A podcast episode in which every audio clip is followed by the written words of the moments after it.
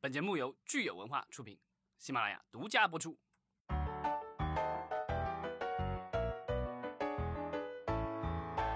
欢迎大家收听新一期的影视观察，我是老张。Hello，大家好，我是石溪。上一周节目呢，咱们聊了呃腾讯这个打击盗版的相关的事情哈，也是跟咱们暑期的这个爆款剧《扫黑风暴》有关。然后其实最近呢有一个新的新闻出来，跟这个腾讯也是密切相关的，以及包括腾讯在内所有平台视频平台其实都密切相关。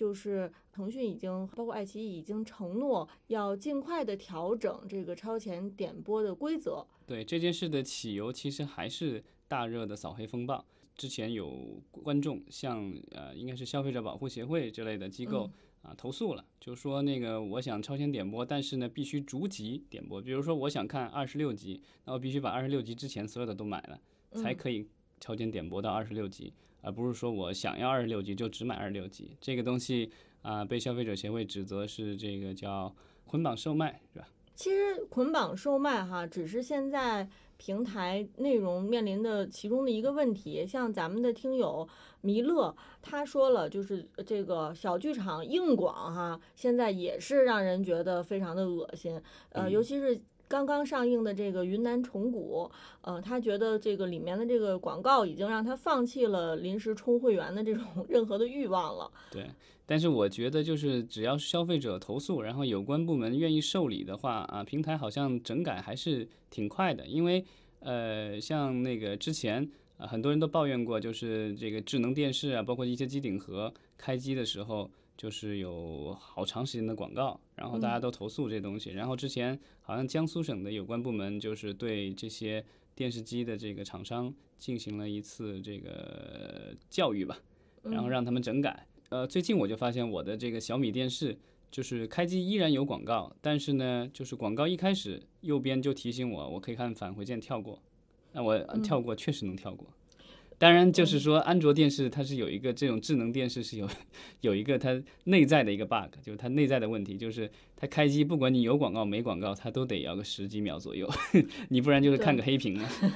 对，那不知道这个咱们弥勒哈有没有想过打这个消费者协会的热线，去反映一下这个问题？对，至少这一次腾讯宣布了，就是超前点播很快就可以，就是你要哪集就买哪集，对吧？这个其实跟那个 iTunes 上面其实很类似。这个就是说，我要买剧集的话，我是可以挑着买，不用说这个就是必须是要买整个的全集或怎么样的。然后爱奇艺现在也是宣布了，我看到新闻好像是说在九月十五号之前应该会调整后台上调整好，这样的话也可以允许大家就是呃需要什么就买什么。嗯，其实我个人觉得这个呃解锁剧集这方面只是平台现在的众多问题当中的其中一个哈，但是它改总比不改要好，所以我们还看接下来它呃改正之后还有哪些是消费者不满意的，呃，以及就是说腾讯包括腾讯在内的这些视频平台，它到到底能用什么方式去真正解决它的这个。呃，会员陷入瓶颈这个问题，你像咱们另外一位听友，你变了哦，他其实说这个，呃，喜马拉雅的会员哈、他还真是还在买，但是像影视这种视频平台的会员，呃，基本上只买过一两年就不再买了。呃，像像我自己个人的话，我其实至少也得有两年的时间都没有再买了，就就好像觉得没有特别大的这个必要哈，不知道是不是这个年龄到了，过了三十五了，就对买会员这个事儿特别免疫了。对，我觉得就是现在国内的视频平台啊，会付费的这个会员数量上不去，可能就跟这种心态有关系吧。就是大家就觉得，嗯、好像没有必要特别去买了，而且有可能因为这两年的一些政策的调整，自己想看的一些节目啊，网上也没有了，对吧？所以呢，这个反正是要折腾，那与其折腾的话，那就干脆也就不买了。没错，呃，所以咱们关于这个流媒体平台未来的走向哈，咱们在持续关注。这次节目呢，咱们还是把目光再重新拉回到院线电影，尤其是刚刚结束的这个暑期档。所以咱们有另外一位听友，他叫 Maggie 韩，他给咱们留言说，他暑期去期间哈，他去电影院看的电影啊有非常多。你看有《白蛇二》，然后有《重案怒火》《狼行者》《盛夏未来》《流浪猫鲍勃》。二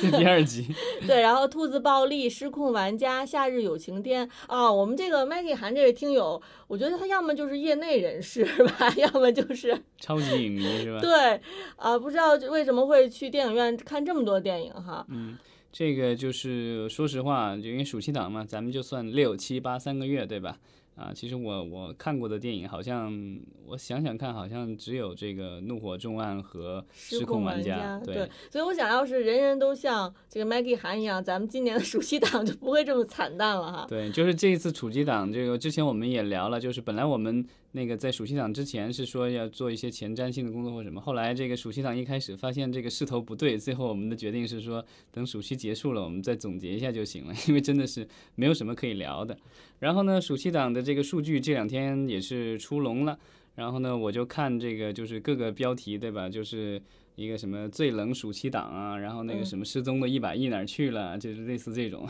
嗯，但我觉得老张为这个暑期档起的这个标题还是挺新颖的哈，叫“巧妇难为无米之炊”，这是你自己起的是吧？啊，对，这是我的总结，对我我自己感觉，因为这个之前咱们也聊了，就暑期档本来大家都指望着对吧？因为之前受疫情的影响啊，乱七八糟的，然后这个去年啊，其实电影院都不好过，那今年的话。啊，春节档其实大家都是属于振奋了一下人心吧，因为创纪录的票房。是的，对，七七十多亿，对吧？暑期就是这个春节那那段期间，然后结果一下到了暑期档三个月九十多天，也是七十几亿。对，这个这个对比就是没有对比就没有伤害啊。嗯。这次我们先报一下数据啊，暑期档六七八三个月九十二天。啊，票房总收益是七十三点七八亿，对吧？你就四舍五入一下，就七十三点八亿啊，不管你怎么算。然后呢，今年的这个春节啊，七天票房总成绩是七十八亿，比这九十二天还多，还多。对，呃，除了跟今年春节档可以比一比呢，咱们其实往跟往年比哈，也是显得是比较惨淡的，比二零一九年同期其实下降了六成左右。对，因为二零一九年同期的话是有一百七十七点七八亿，那等于是少了这个一百多亿。然后呢，观影的人次呢，我们今年的暑期档只有两亿，那一九年的话有超过五亿。哇，一下就少了一半还多，直接腰斩了。对，所以是下降了百分之六十嘛。也有就是媒体就是说哈，呃，暑期档就是一夜回到了八年前，就感觉还啊，对，这是另外一个标题，就比较流行的，一夜回到八年前。呃，那我们就来说这个，为什么今年暑期档会出现这么惨淡的情况啊？其实有些原因是大家呃瞩目共睹的，对吧？就是一想就能想出来的。我觉得首先就可能是疫情的原因，是大家都能想到的原因。对，其实但其实其实说实话，就是你看这几个月的数据，其实六七八三个月都是属于大幅度倒退，基本上都退回了七八年前的这个数据了，都是二十几亿。所以其实我也就想说，就是六月份在大家其实还没有。就是对这个新一轮的疫情有这么呃强烈的这个感受的时候，其实那个时候票房已经是跟同期往年同期相比，已经是大幅度的削弱了。所以说，其实可能疫情至少在六月份来说，疫情并不是最重要的一个因因素。对我觉得六月份其实我觉得最重要的因素还是咱们这个国产重磅电影的缺席。对，因为六月份通常来说，就是按照往年的话，那个五六月份其实会上一些好莱坞的大片，然后就是先带一下节奏，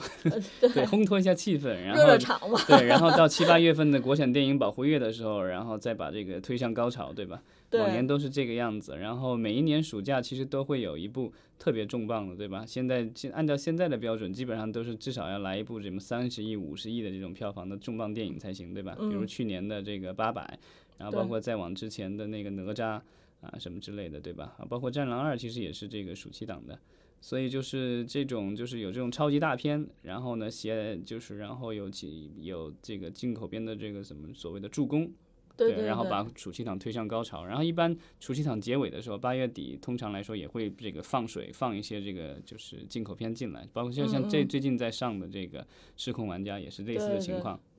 就是，所以我们其实就回顾一下，说就是一个档期，一个特别完美的一个档期，它的确就是前期其实要有一些情绪的铺垫哈。就是我们现在可能想，呃，往年暑期档，包括比如说有呃有《大圣归来》的时候，有哪吒的时候，有《战狼》的时候，像这些档期，我们可能哎看一个片子它特别成功，我们有的时候会孤立的说啊这个电影特别的成功。但是你如果放到这个档期，这个整个。呃暑期的趋势当中，你发现就它一定是一个，就是整个社会上大家会觉得看电影是一个特别热闹的一件事情，然后是一个必须的一个事情。它其实是有一个社会氛围去去推推动这个最后这个电影这个单单片特别成功的哈。像老张刚才说的，就是你可能五六月份的时候，一开始它可能是有一个好莱坞大片，把大家看电影的这个积极性，我至少能调动起来，会让大家觉得说，哎，看电影是一个我们就是社会生活当中特别必不可少的一种娱乐方式，对吧？然后等到这个真正优秀的国产片上了之后，大家自然而然的会觉得说，哎，我我一定要去看。那我觉得今年的确就是从其实五五六月份开始，就是前期这个烘托热场，其实就完全没有做起来。电影好像就离我们就是 越来越远的感觉哈。对。那就是到到这个六月底七月份的时候，当然就是说你这个时候即便是再有非常好的电影去上的话，它可能票房成绩是不错的，但是它可能带动不起来整个这个档期。像我们说这个。今年这个《白蛇二：轻车解解起》，它其实对于单片来说，它的成绩也是相当不错的，对吧？其实它已经也是五亿多，作为一个动画片来说，拿拿到五亿多的票房，其实成绩是非常不错的。但是你作为一个档期来说，你仅有这样一部，呃。比较成功的动画电影，对五亿和五十亿还是差得很远的，差得非常远的。对对对，可能就是相对来说啊，就是失去了我们往年就是在整个档期特别热闹的那种感觉啊。所以就是国产重磅电影的缺席，以及进口片的这个缺席啊，其实。我觉得就是这次暑期档成绩这么惨淡的，我觉得是最重要的原因之一。对，我们看一下，就是这个档期里啊，票房前十位的电影和他们相关的数据，你就知道就为什么这么惨淡了。啊，第一名是那个《中国医生》，是的，七月九号上映的，然后十三亿多，这个在档期内是十三亿多啊。现在好像还有还有排片吧，但估计应该也不会有太多了，是大概就是这个数据了。然后呢，跟之前的同原班人马。啊，拍的那个《中国机长》好像是二十几亿，快三十亿的票房，那已经差了一大截了。嗯，没错。对，然后《怒火重案》这个就属于啊，就是对陈木胜导演的这个遗作。然后呢，之前就是一直不肯定档期，我觉得也是在犹豫到底在什么时候。然后呢，好不容易七月底上了，啊，我觉得打的还是很激烈的。然后呢，观众也比较喜欢，所以呢，就是啊，票房破了十亿，应该是陈木胜导演这个就是生职业生涯。呃，票房最高的电影，当然这是最后一部作品了。咱们说这个《怒火重案》，它应该是受疫情影响比较厉害，因为它正好是七月三十号上映嘛，那个时候正好是疫情这个特别扑朔迷离的时候。对，其实顶风作案了，但也没有办法了，就是这个已经拖了很长时间了。然后也上了，然后但是我觉得他可能也也托了这个疫情的一点福，就是因为其他的片子就都避开了，八月份的很多片子就撤档了，但是反而让他独霸了，因为他的这个片子质量不错，然后呢最后也取得了还相对不错的成绩。嗯，对，然后啊第三名是《白蛇二：青蛇劫起》，五亿多的票房，然后再往后第四名。是这个一九二一，也是主旋律。对，这次这个暑期档，因为我们有这个党的生日嘛，所以呢，这个就是啊，主旋律的片子也比较多。但是就是很遗憾，就是这些主旋律电影似乎啊，并没有能够有效的吸引我们的观众。然后呢，我不知道是不是因为疫情啊，因为洪水的这个影响，就是这种所谓的官方的这些包场啊，什么这种行为，可能也没有。因为这个时候的话，就是大家可能要避免这个公众场合聚集，对对，然后也要避免铺张浪费，所以呢，就是这种之前就是大家预想的说这个什么包场啊，各种事情好像也并没有发生太多。嗯，没错，嗯，可能一九二一 大家的财财政状况也比较紧张吧。对，一九二一 最终票房也就五亿多啊，然后呢，盛夏未来爱情片七月三十号上的，然后是三亿多。然后还有一个是当男人恋爱时，下下一位两亿六千多，也是这个爱情片吧。嗯，总体看下来哈，其实没有一部电影是引起了大家就是呃，可以就是简单说就是没有出圈儿，就是感觉没有说就是整个社会都产生共鸣哈。中国医生上的时候，我觉得好像还是有一定的声音的。然后包括这个一九二一，呃，这个上的时候其实也也有一些了，但是我觉得可能就是可能声量上不够吧。嗯，其实我觉得，如果一部电影它如果想引起这个特别多的这种舆论效应哈，它基本上还是要就是批评的意见还是要有的。比如说之前我们说这个《战狼》，其实就是它这么就是票房这么成功，是因为就是喜欢的人真喜欢，然后不喜欢的人大家也出来就各种 讨伐嘛，然后各种说是吧？就比较热闹。今年今年的电影可能就是缺乏了一些热闹劲儿。就是其实如果一部电影它就是大家好像就是。呃，就是都一边倒哈，就是说好说好的，没有这种真正反对的声音或者批评的声音。其实某种程度上来说，它其实也很难说，就是这个影响力是无限放大的。嗯，那那那咱们之前不是聊过了吗？主旋律这几部电影，谁敢说不好呀？对，是，这这，所以就说我们就说，就是一部电影，它可能就是主旋律的这个呃性质，就导致它就是本身这个票房市场上来说是其实是有一定天花板的嘛。嗯。对，今年的话就是暑期档的话，就咱们刚才念了这个报报菜名儿报了一通以后，其实总结下来就是没有一部电影是过了三十亿的，这个是属于之前的暑期档的这个冠军，这这些得三十亿往上走。嗯，然后呢，另外的话过十亿的片子也只有《中国医生》和《怒火中二》，那过的十亿的这个也不是过了很多。对，但与此同时，我们看，其实我们做电影的这个成本是在慢慢在增加的嘛，就是我们。今年即便是说，啊，有三十亿左右的这个电影，但但是你这个票房，就因为包括通货膨胀的原因啊，成本这个提高的原因啊，其实没有一个新的突破，可能对于整个这个商业的这个模式来说，就是并不是一个利好的一个消息。你更别提就是根本还达不到前几年的这个票房了，对吧？对，哎，而且就是现在咱们应该是七万块银幕吧？啊，没有八万，应该是还没有八万，七万多块银幕。然后呢，但是票房退到了。这个八年前那时候可能才两万块银幕什么之类的，所以这个就是这个数据的话，就是告诉你很多大量的电影院都是空着的。没错，就我们刚才就是回到说，在分析今年为什么暑期档这么惨淡啊，可能还有一些原因，呃，并不是大家都想到的，比如说。呃，有可能是因为我们其实最近这个政策出的比较频繁，然后导致说就是其实很多做电影的人来说，他可能也是处在一种就是观望的状态，就是对于很多电影它上出来上了之后会不会有什么影响啊？可能大家都是一种心里没底的感觉，所以就有有的片子可能就不轻易拿出来，就是可能是觉得说一个电影。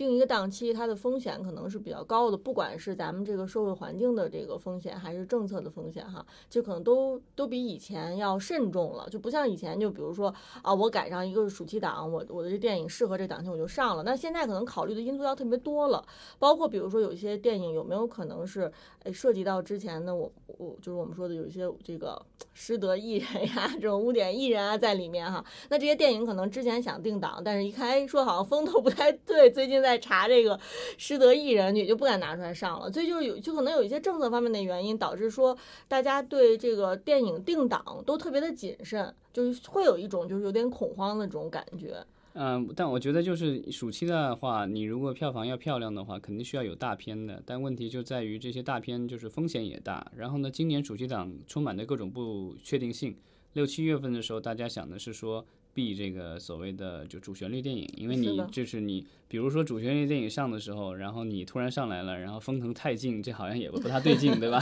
是的。对啊，然后呢，好不容易这个避开了这个主旋律，对吧？然后呢，结果呢又大水又发大水，然后又这个又疫情什么之类的，然后大家觉得电不愿意去电影院了，所以呢，就是大片又不愿意上了。啊，现在所以就是这几天也陆陆续续有消息，对吧？就是之前我们聊过的，像长津湖什么之类的，都已经积压到了国庆档了，就已经像这就九月三十号或者十月一号上映。嗯，没错。另外还有一个呃，我觉得很重要的原因是，大家呃慢慢慢慢的经过疫情的这两年哈，是不是很多人已经就是觉得去电影院也不是一个特别必要的一个选择了？而且就是我们看还有很多国外的大片，由于很早就在网络上上了，所以很多人可能宁可在家就是扒扒这个。资源哈，就觉得我要不要去电影院看这个大片？对，我觉得这个可能是有一定的影响，因为就是这两年的话，就是如果大家是影迷的话，就是会感觉比较幸福，因为之前。啊，国内国外的很多这个电影，不管是重磅的这个就是啊视效大片，还是这种文艺片什么之类的，因为他们在国外的话，都得要在院线先上嘛，然后等到那个就是有资源国内能看到的时候，其实已经过了一段时间了，就是有这种滞后感，对吧？对。啊，除了少量的一些片子能够作为这个引进片进来，这个档期差不多呃就是接近，或者是这个就是甚至还国内有时候会因为这个政策特殊还照顾一下提前上映的，这个都有，包括今。年的这个《速度与激情九》，我们其实比北美观众是先看的，嗯，对。但这些片子毕竟是少数。今年的话，就是，啊、我觉得就是怎么说呢？呃，因为这个资源的普及，所以呢，就是大家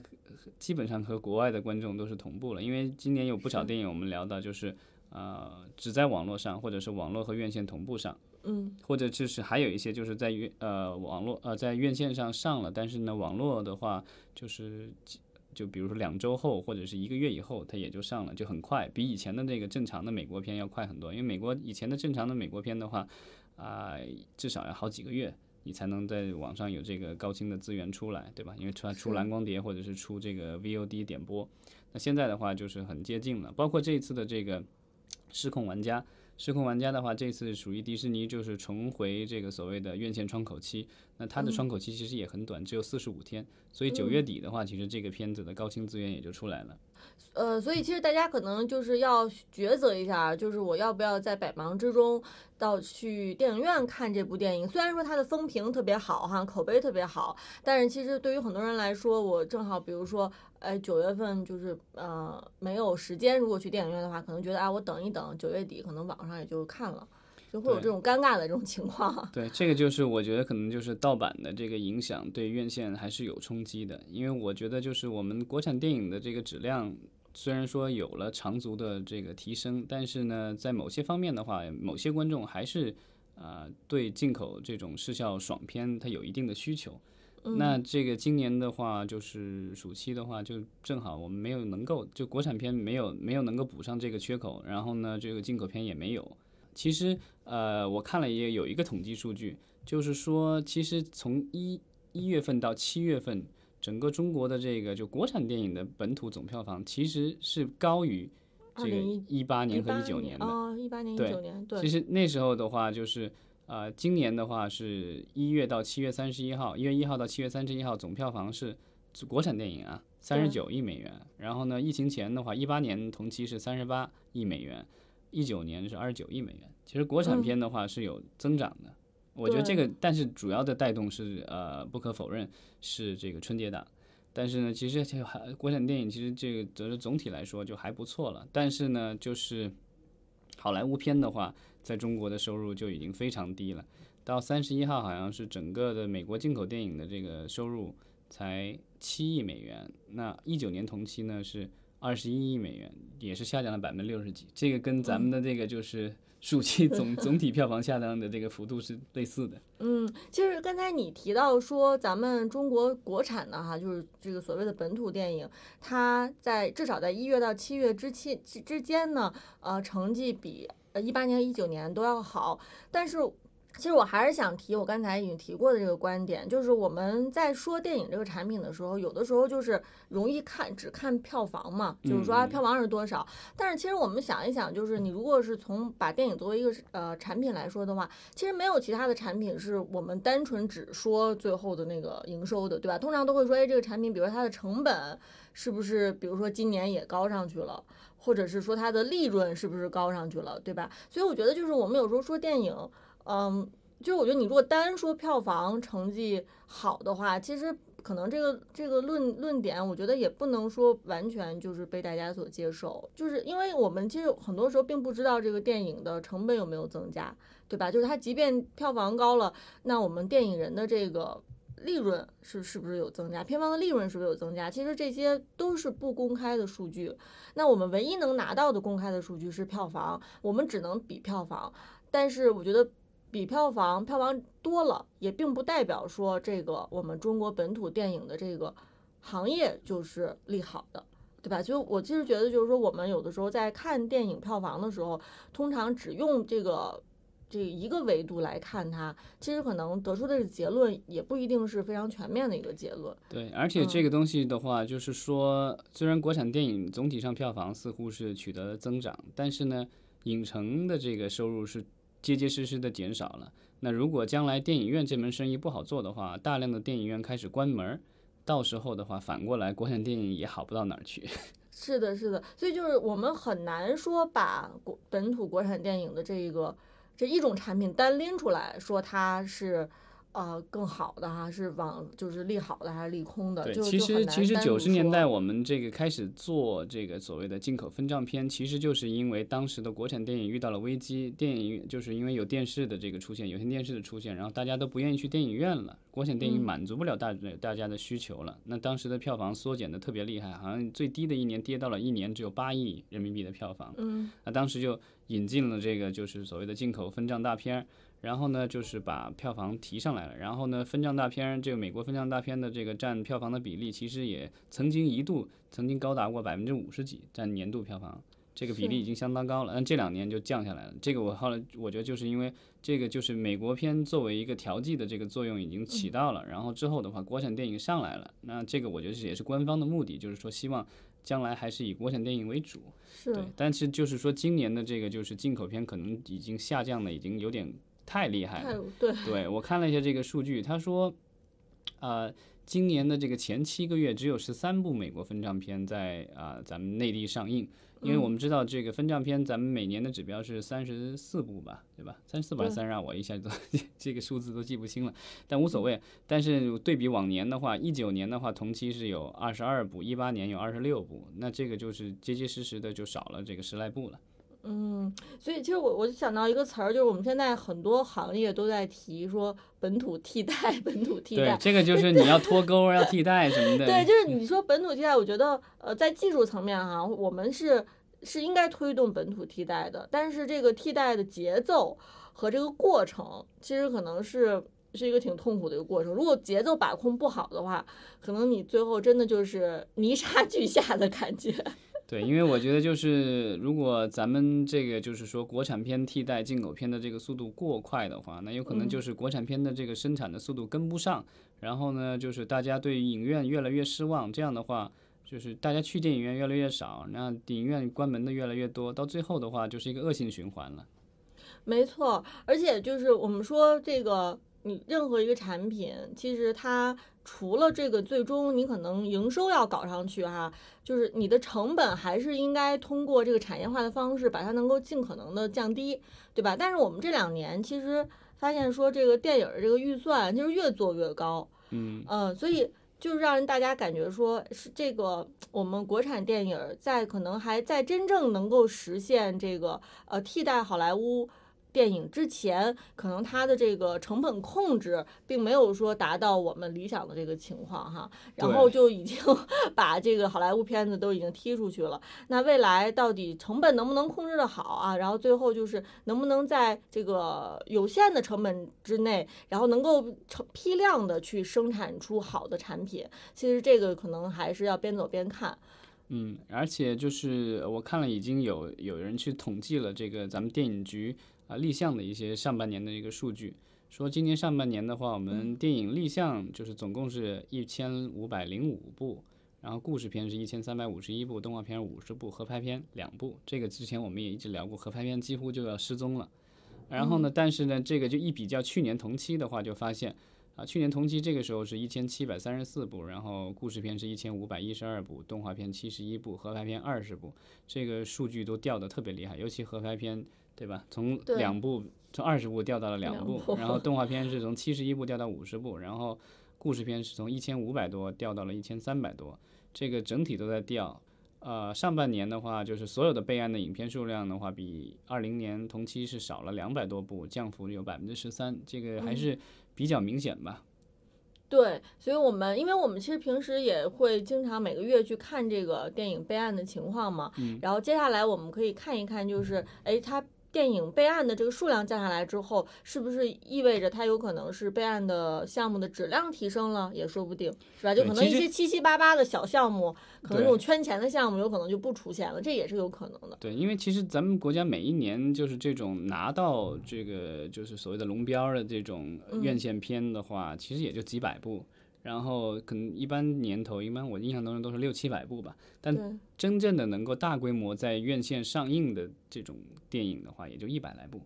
所以呢，就是你说从一千多、一千五掉到一千三，这有什么区别吗？没有太大的区别。这个东西就是你最终做出来的产品，得看你最终是是什么样的成色。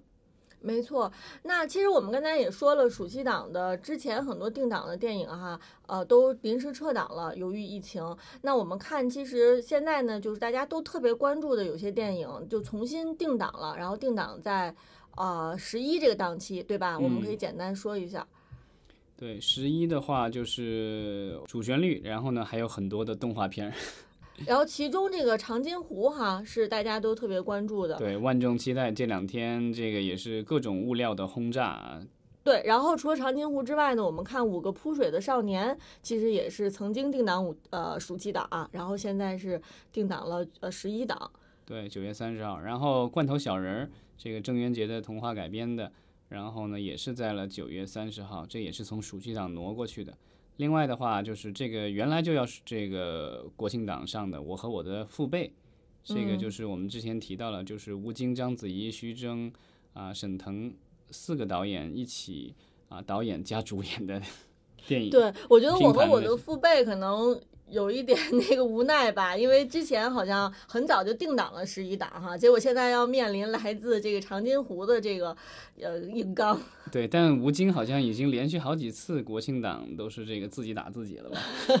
因为就就是这一大的档期有同时有两部。这个吴京的电影上映，所以我们看，其实接下来大家真正哈就是需要重点关注的，就是十一档了。其实刚才我们说了半天，就是目前这个国内的电影市场哈，虽然说，嗯，好莱坞进口大片儿不是说必须要存在的，但是呢，如果没有好莱坞进口大片儿，可能我们这个市场也会比较艰难。那说到这个好莱坞的电影呢，我们就正好是。呃，说到最近哈，在美国开始呃召开了这个一年一度的 CinemaCon，CinemaCon 这个大会。对，其实就是美国的怎么说那个，就是咱们国内每一年都会开的那个，就是什么？呃，推介会是吧？电影推介会，对对对，其实就是这个院线和这个片方一次交流的机会。对。那美国每一年的话，他们比较大的就是这个 CinemaCon，每年这个在拉斯维加斯开。那今年的话，就是去年好像是因为疫情没有没有没有这个实体召开，然后今年的话是八月八月底啊，在拉斯维加斯召开了。然后呢，几大片方其实也是这个上台，然后给大家推荐了很多的这个新片，然后放有一些是放了片花，有一些是放了这个片段，然后有一些是放了这个完整的电影。嗯，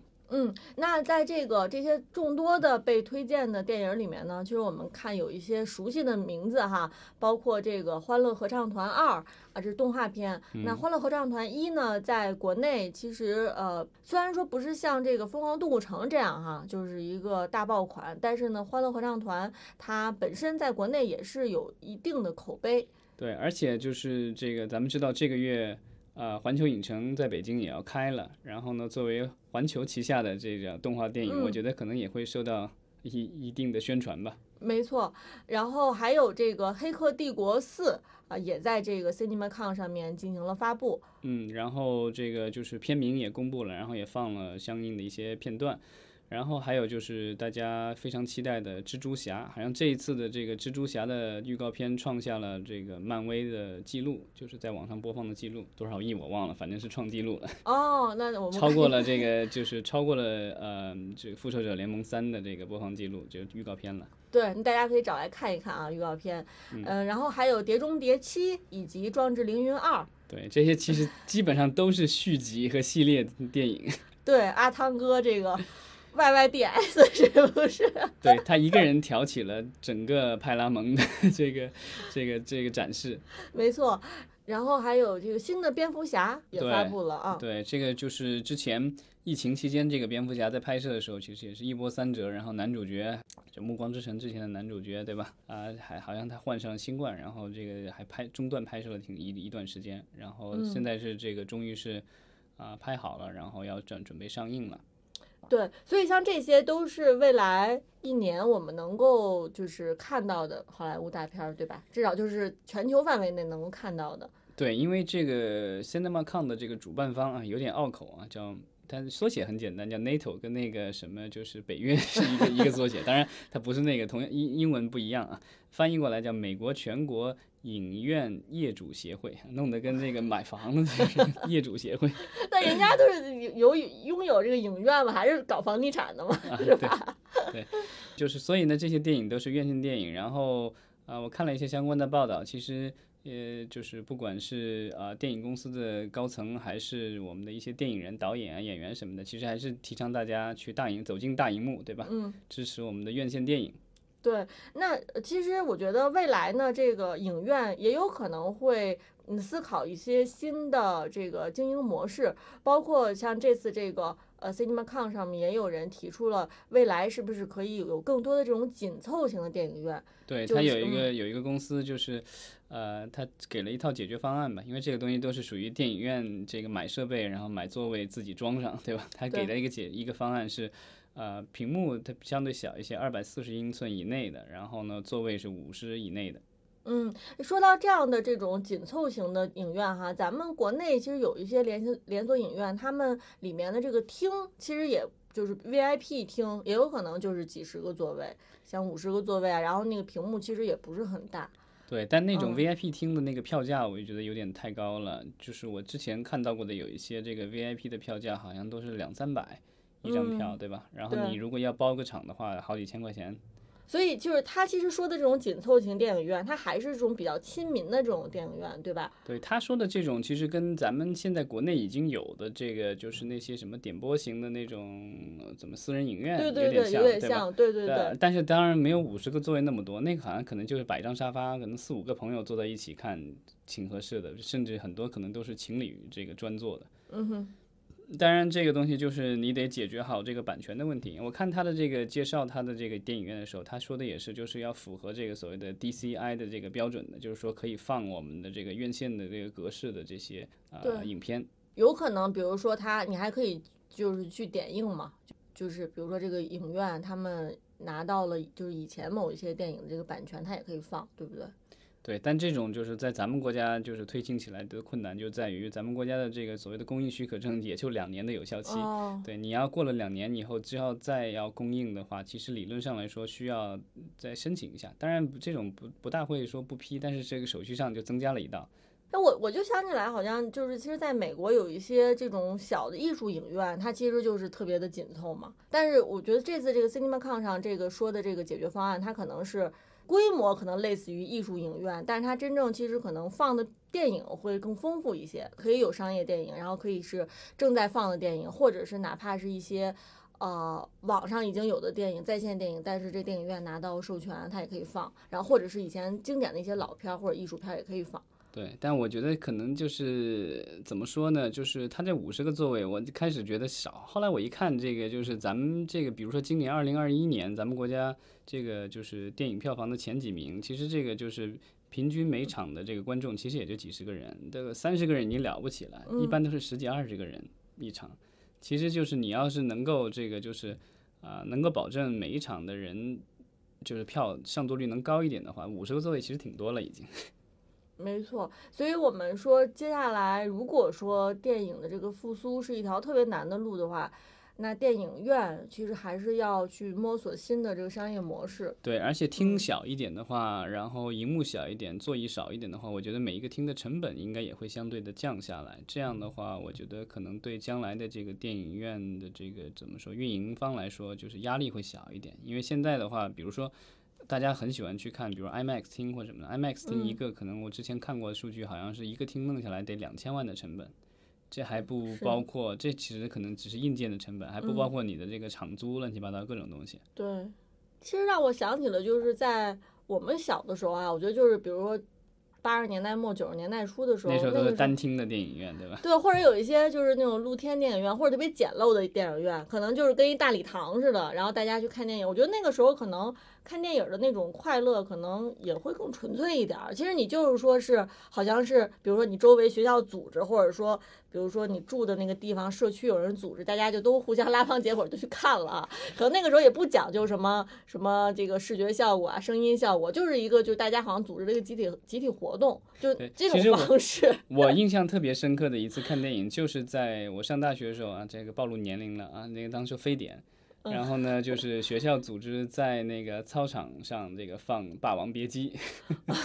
露天看，对吧？这个坐在地上，然后这个仰着头，脖子都酸了，但把电影看完了。对，然后你会觉得说那种看电影的那种幸福感还是比较简单的，但是就是印象很深，对吧？露天影院这个东西，就是我们在有一些景区什么的会有，但是这个东西就是全这个全国范围内推广开来，我不知道，因为美国这个就是我们之前聊到过，疫情期间其实美国的这种所谓的呃 drive-in，就是这种露天呃这个什么汽车影院的话，其实还蓬勃发展，挺蓬勃发展的。呃，所以我们就是说这个。电影院的业主吧，也其实肯定也是要就是开开脑洞哈，想想怎么样。之前其实疫情期间，好像美国的有一些零售业的这个这个就是商家，就比如说沃尔玛之类的，他们其实也是脑洞大开。然后呢，在他们的停车场，然后拉开荧幕，然后给这个开车来购物的客户，就是附近的居民或什么的，就是免费放电影。当然，这个我觉得他们可能应该是付了一些版权的费用吧。那我们就是看看接下来，就是一个是非常期待这个十一档哈，另外一个就是期待看看这个电影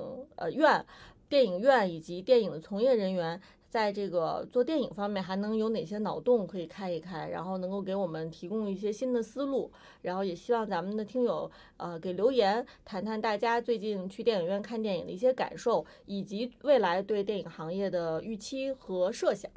对，就是其其实就是希望这个下半年接下去的这几个月，疫情不要再反复，不然的话，我们的这个脆弱的电影行业估计就这个受不了这种打击了，反复的打击。是的，好，那我们今天就聊聊到这儿，谢谢大家。好，谢谢。